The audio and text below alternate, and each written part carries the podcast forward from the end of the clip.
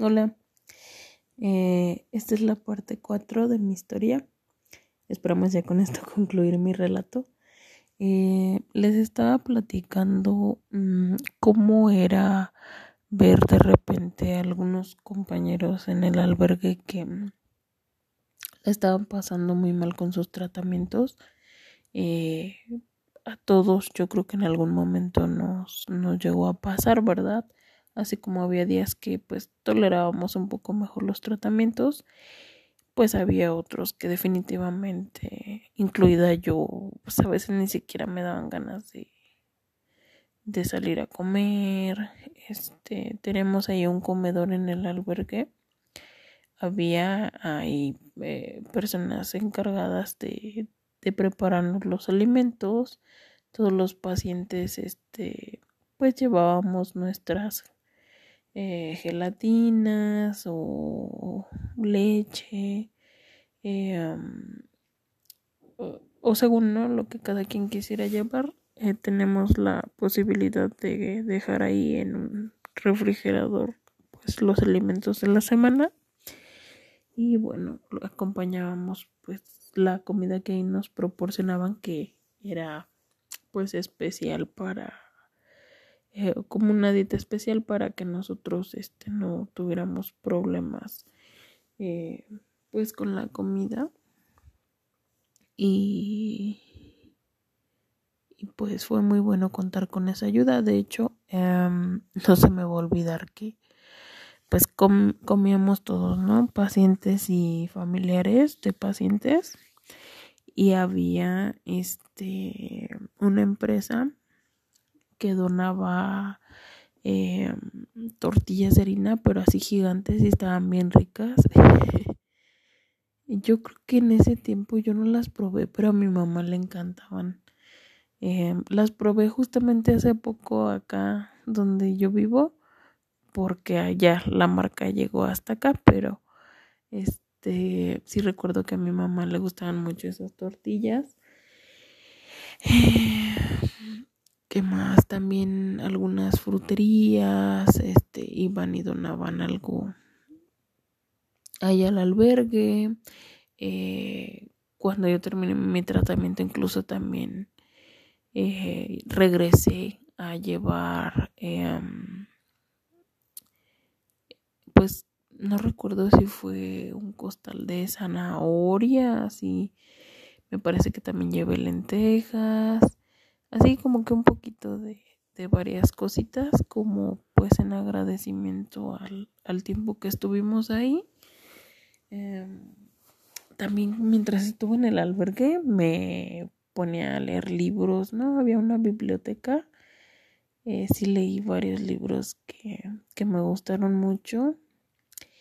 Eh, ¿Qué más? Em, pues había banquitas en, en los jardines del albergue podemos salir y platicar pues con los otros pacientes y, y sus familiares. Y era pues muy reconfortante estar compartiendo pues a pesar de, de todo lo malo pues sentir esa red de apoyo no a tu lado a tu alrededor. Mi familia pues se quedó acá, solamente mi mamá y yo estábamos ahí. Y pues esa fue la parte que finalizó del albergue.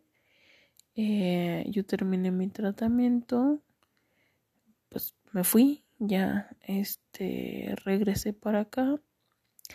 Em, tuve una cita me parece que fue como dos meses después de mi último de mi última radiación. Y en esa cita pues ya la doctora confirmó que yo estaba totalmente libre de de cualquier célula cancerígena. Y gracias a Dios este de eso ya va justamente en junio cumplo seis años. Entonces eh, tengo ya seis años de sobrevida, así se le dice, em, que gracias a Dios el cáncer ya no regresó. Esperemos que nunca. Ojalá Dios este me escuche, ¿verdad? Y, y bueno, desde la pues desde la primera vez que que me lo detectaron ya tengo una sobrevida de 11 años prácticamente. Ay, la verdad es que estoy muy pues qué, qué les puedo decir este cuando mi expectativa después del diagnóstico inicial era de año y medio por lo mucho a tener ya 11 años de sobrevivencia pues estoy más que agradecida con Dios, con la vida. Eh, en todo este transcurso me topé con gente que, que ya no está. Em, uno de ellos fue un, un, muchacho que casualmente eh, yo supe de él por una publicación donde pedían ayuda para eh, pues apoyar para que el muchacho reuniera recursos para su prótesis eh, y bueno, el muchacho era también estudiante de, la universidad donde yo había estudiado. Mm, y, o sea, me identifiqué fuertemente porque también él había tenido un osteosarcoma. En este caso, pues era un sarcoma de hueso. Él sí fue de hueso. Y, y como también vivía aquí donde yo vivo, pues les dije a mis papás, ¿no? Saben que yo, yo lo quiero apoyar. Mm, me parece que le escribí a su familia y pues yo todavía, creo que sí ya trabajaba, pero no tenía, apenas había regresado de, de la radiación, tenía poco tiempo. Entonces pues no tenía así como los grandes ahorros, pero yo tenía la intención de apoyarlo con pues con lo que estaba a mi alcance, ¿no? Entonces este le, le dije a su familia, la contacté, este me dijeron que pues estaban muy agradecidos. Fuimos a llevarle un este me parece que fue Sábila que mm, en ese tiempo yo estaba trabajando eh, para colaborando en un proyecto donde el producto principal era Sábila y pues era como em, pues ahora sí que intentar eh, ayudar con, con alguna opción natural que ayudara al tratamiento, ¿no? Mm. Yo le había eh, apoyado en ese momento para reunir recursos para su prótesis, pero el, el muchacho había recaído y y estaba ya pues bastante grave, ¿no? Mm, pues imagínense, para mí era ver mi reflejo en él y ver a su familia, era ver a mi familia porque prácticamente pues habíamos pasado por lo mismo y recuerdo que cuando le dieron la noticia de que él sí ya tenía metástasis en los pulmones, él me escribió y me dijo pues ya eh, pues en un estado de desesperación, ¿no? Me preguntó que yo qué hacía o cómo le hacía para sobrevivir. Y y yo recuerdo que le dije, sabes que pues yo no he tomado nada así. O sea, como que él se preguntaba que si yo tomaba algún medicamento que me hubiera ayudado a que la enfermedad no regresara. Y pues le dije que no, que yo seguía comiendo todo este normal, no tomaba ningún medicamento o remedio em, al que yo le atribuyera que pues ya me mantenía libre de cáncer. Pero lo que le dije es que a mí me había ayudado mucho em, no quedarme encerrada en pues en la tristeza, eh, en el miedo, o sea, las veces que a mí me pues me detectaron cáncer, mi mi mente y todo mi mi ser este estuvo enfocado a a salir adelante. Entonces, este, pues a pesar de que me dolía y de que tenía miedo, nunca me quedé encerrada. Eh, este, para mí el, el trabajo y, y, salir de esa de ese capítulo de dolor y de tristeza eh, representaba una manera de, de curación una especie de sanar eh, esa parte tan dolorosa y él no eh, él sí este se había quedado atrapado en esa noticia no entonces yo le decía distráete o este con algo o no te concentres así como en las malas noticias pero, pero no, él como que sí se ve encerrado en eso. Fue uno de los casos, este, que me tocó, pues, conocer y, pues, tristemente el muchacho sí falleció. Y bueno, eh, pues, pues sí es triste, pero hay que, pues, seguir adelante, ¿no? Mm, les decía, gracias a Dios ya tengo bastante tiempo libre. Eh, ojalá siga así. Eh, en, en estos momentos de mi vida creo que soy una mujer muy fuerte. Mm, pues eh, actualmente estoy trabajando.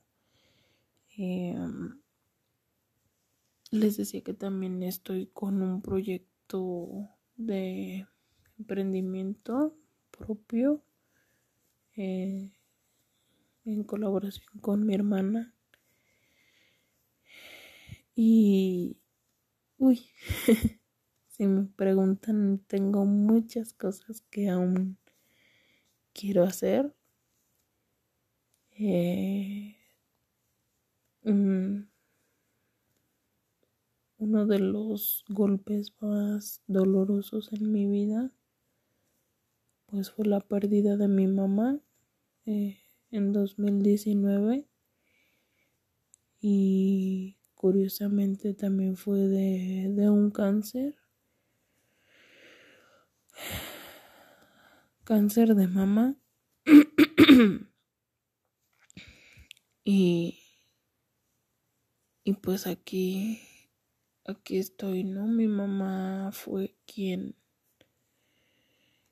siempre me motivó eh, a salir adelante cuando pues yo me quería poner así como triste en esos momentos difíciles. Mi mamá nunca me dejó estar triste porque ella me hacía sentirme fuerte mm, me impulsaba a salir adelante, a luchar por mis objetivos, este, a no caer, a no deprimirme. Y le agradezco porque me hizo una mujer muy, muy, muy, muy fuerte. Eh, siempre la tengo conmigo y me enfoco en eso, en seguir adelante.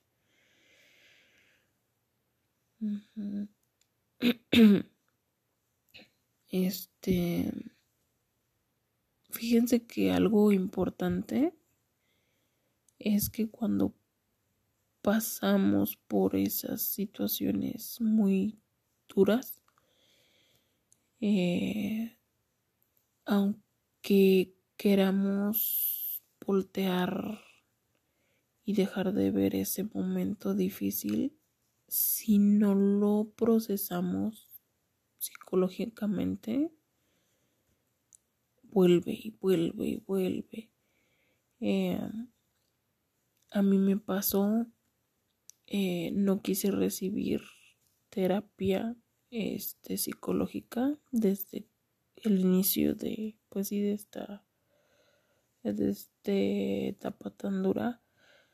Eh, no quise, eh, después, cuando iba a rehabilitación física, estuve yendo como a dos sesiones de terapia psicológica. La verdad es que en ese momento la psicóloga que consulté no me convenció.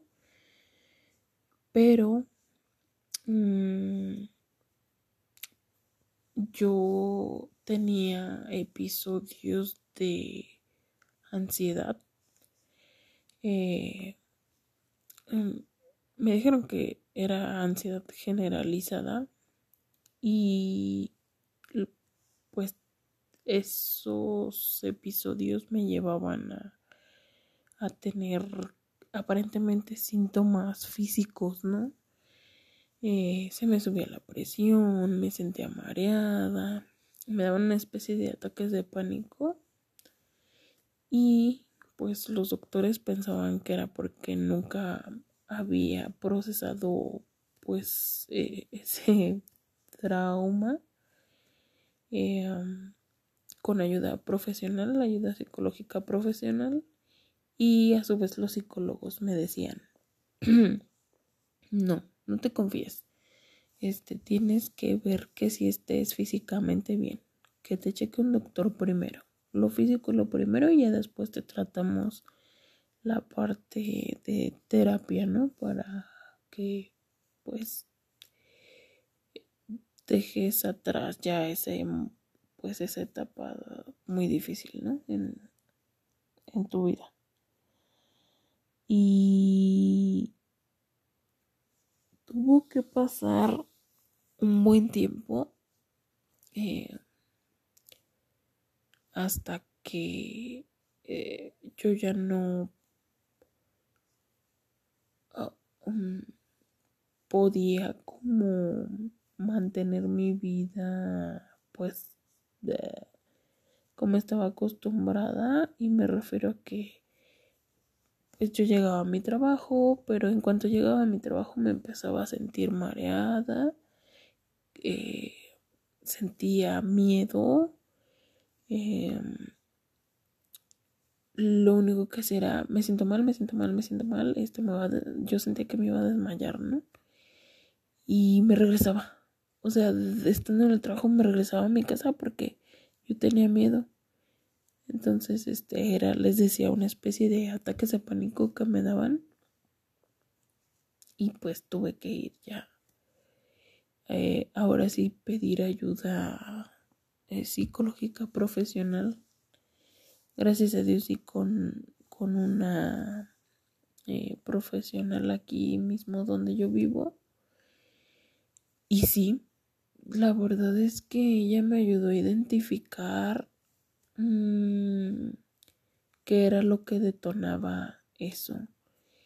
Y al principio los doctores eh, de pues sí, medicina física, me empezaron a, a medicar un tratamiento como para mantener bajos los niveles de ansiedad.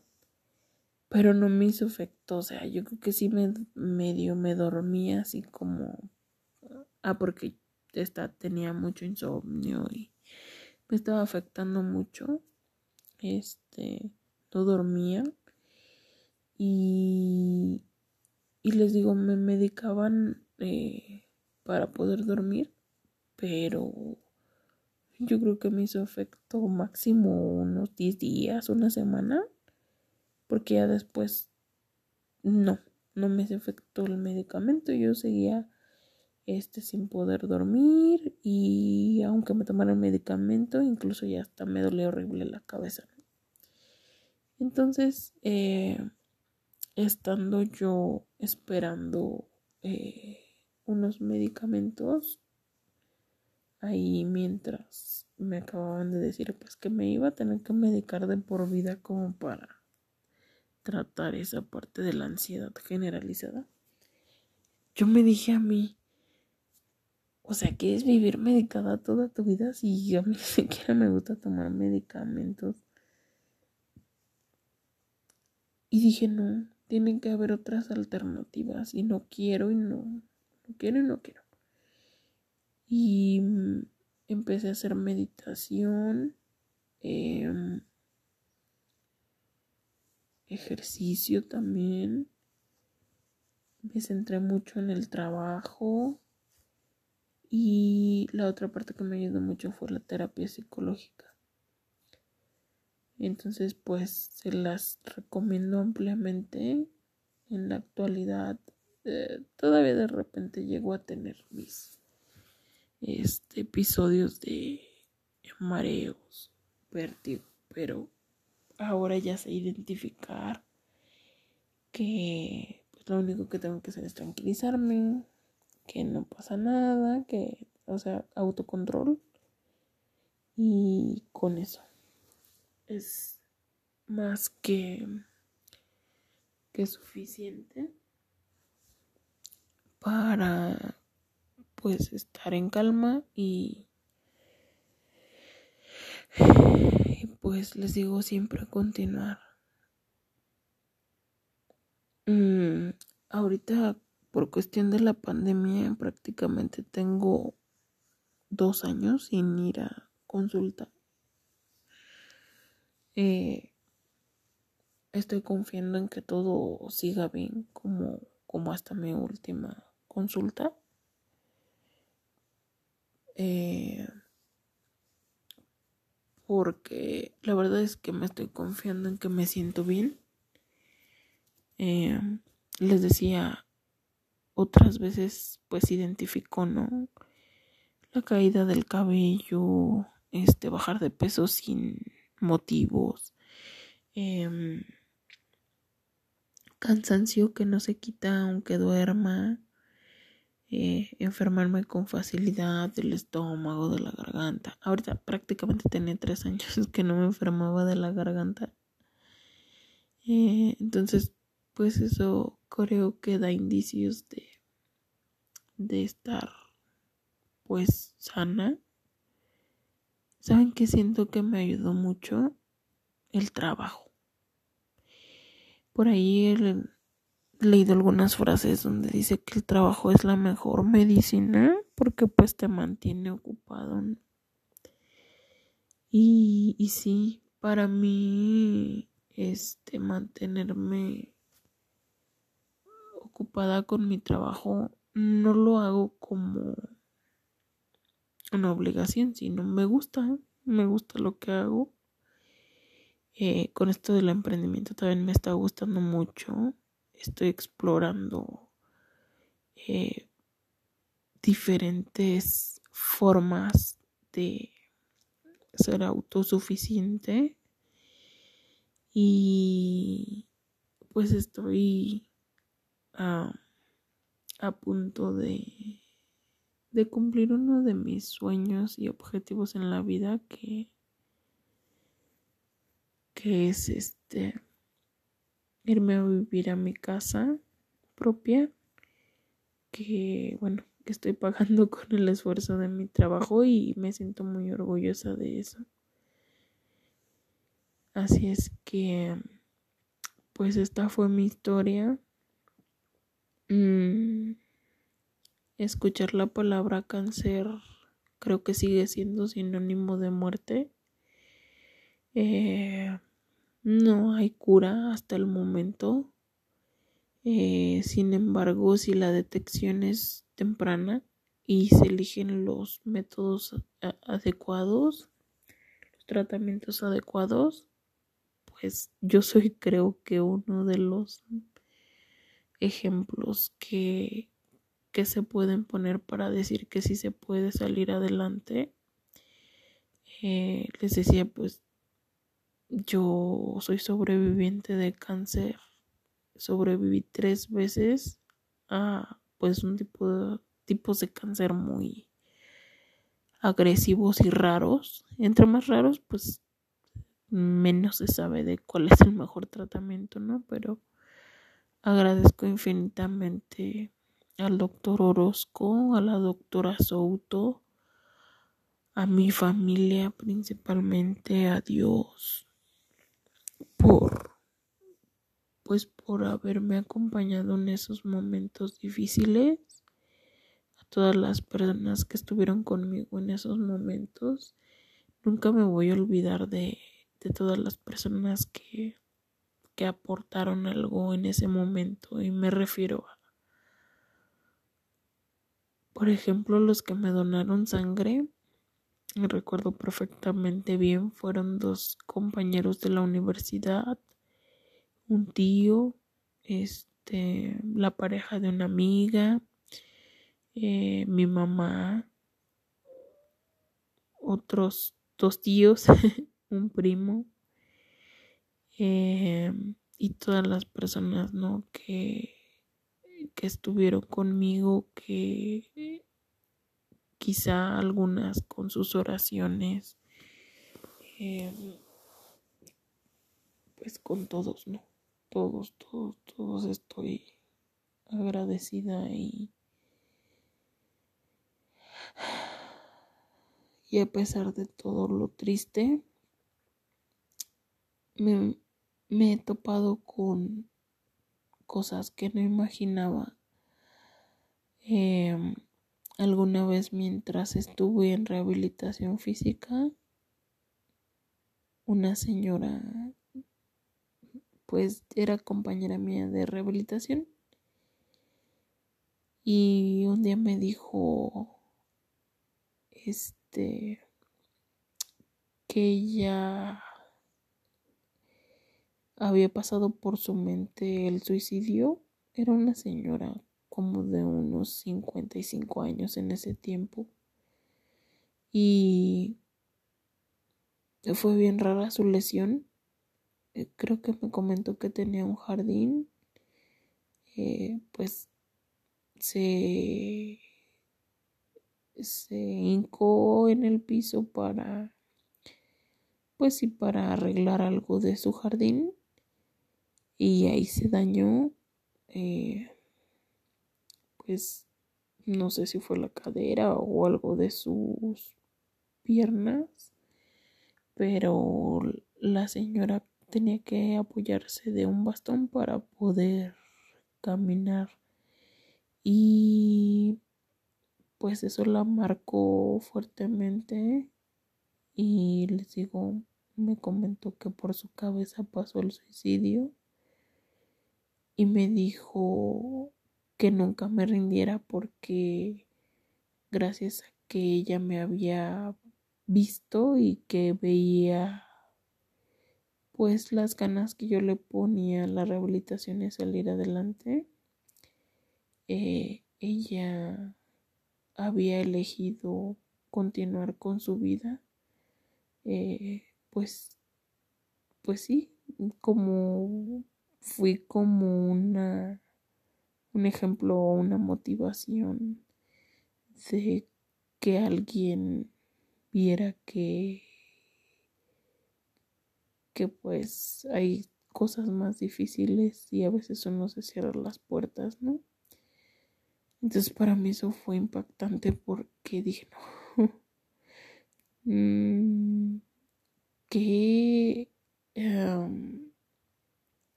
em, no sé cómo explicarlo, qué difícil o más bien sin proponérmelo, pues ayudé o serví para que alguien no se quitara la vida y yo sin saberlo. Entonces, este, pues, es, es fuerte y pues qué bueno, ¿no? Que entre todo lo malo, pues mi historia le haya servido a esa señora, por ejemplo, para decidir continuar con su vida a pesar de pues de las circunstancias más difíciles, ¿no?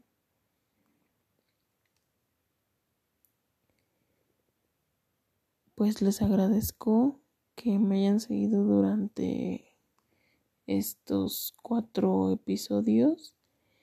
Em, ya estoy preparando la colaboración con nuevas personas, em, donde, bueno, ya la historia de sobrevivencia se tratará de otro tema. Em, esperemos pronto se pueda dar. Estoy ya platicando con, hasta el momento con un compañero del trabajo.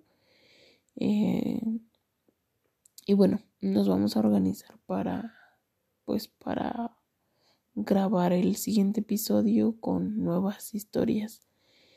Muchísimas gracias. Eh, mi último... Eh, lo que yo quisiera transmitirles en esta parte de mi historia es sigan adelante porque si están aquí es porque han sobrevivido, estoy segura que a muchas cosas. Em, todos, todos, todos, aunque no lo externemos, nos ha tocado pasar por situaciones que nos ha convertido en sobrevivientes y que eso ya nos hace mm, pues ser más fuertes de lo que pensamos, ¿no? Muchas gracias, este, nos vemos en el próximo episodio.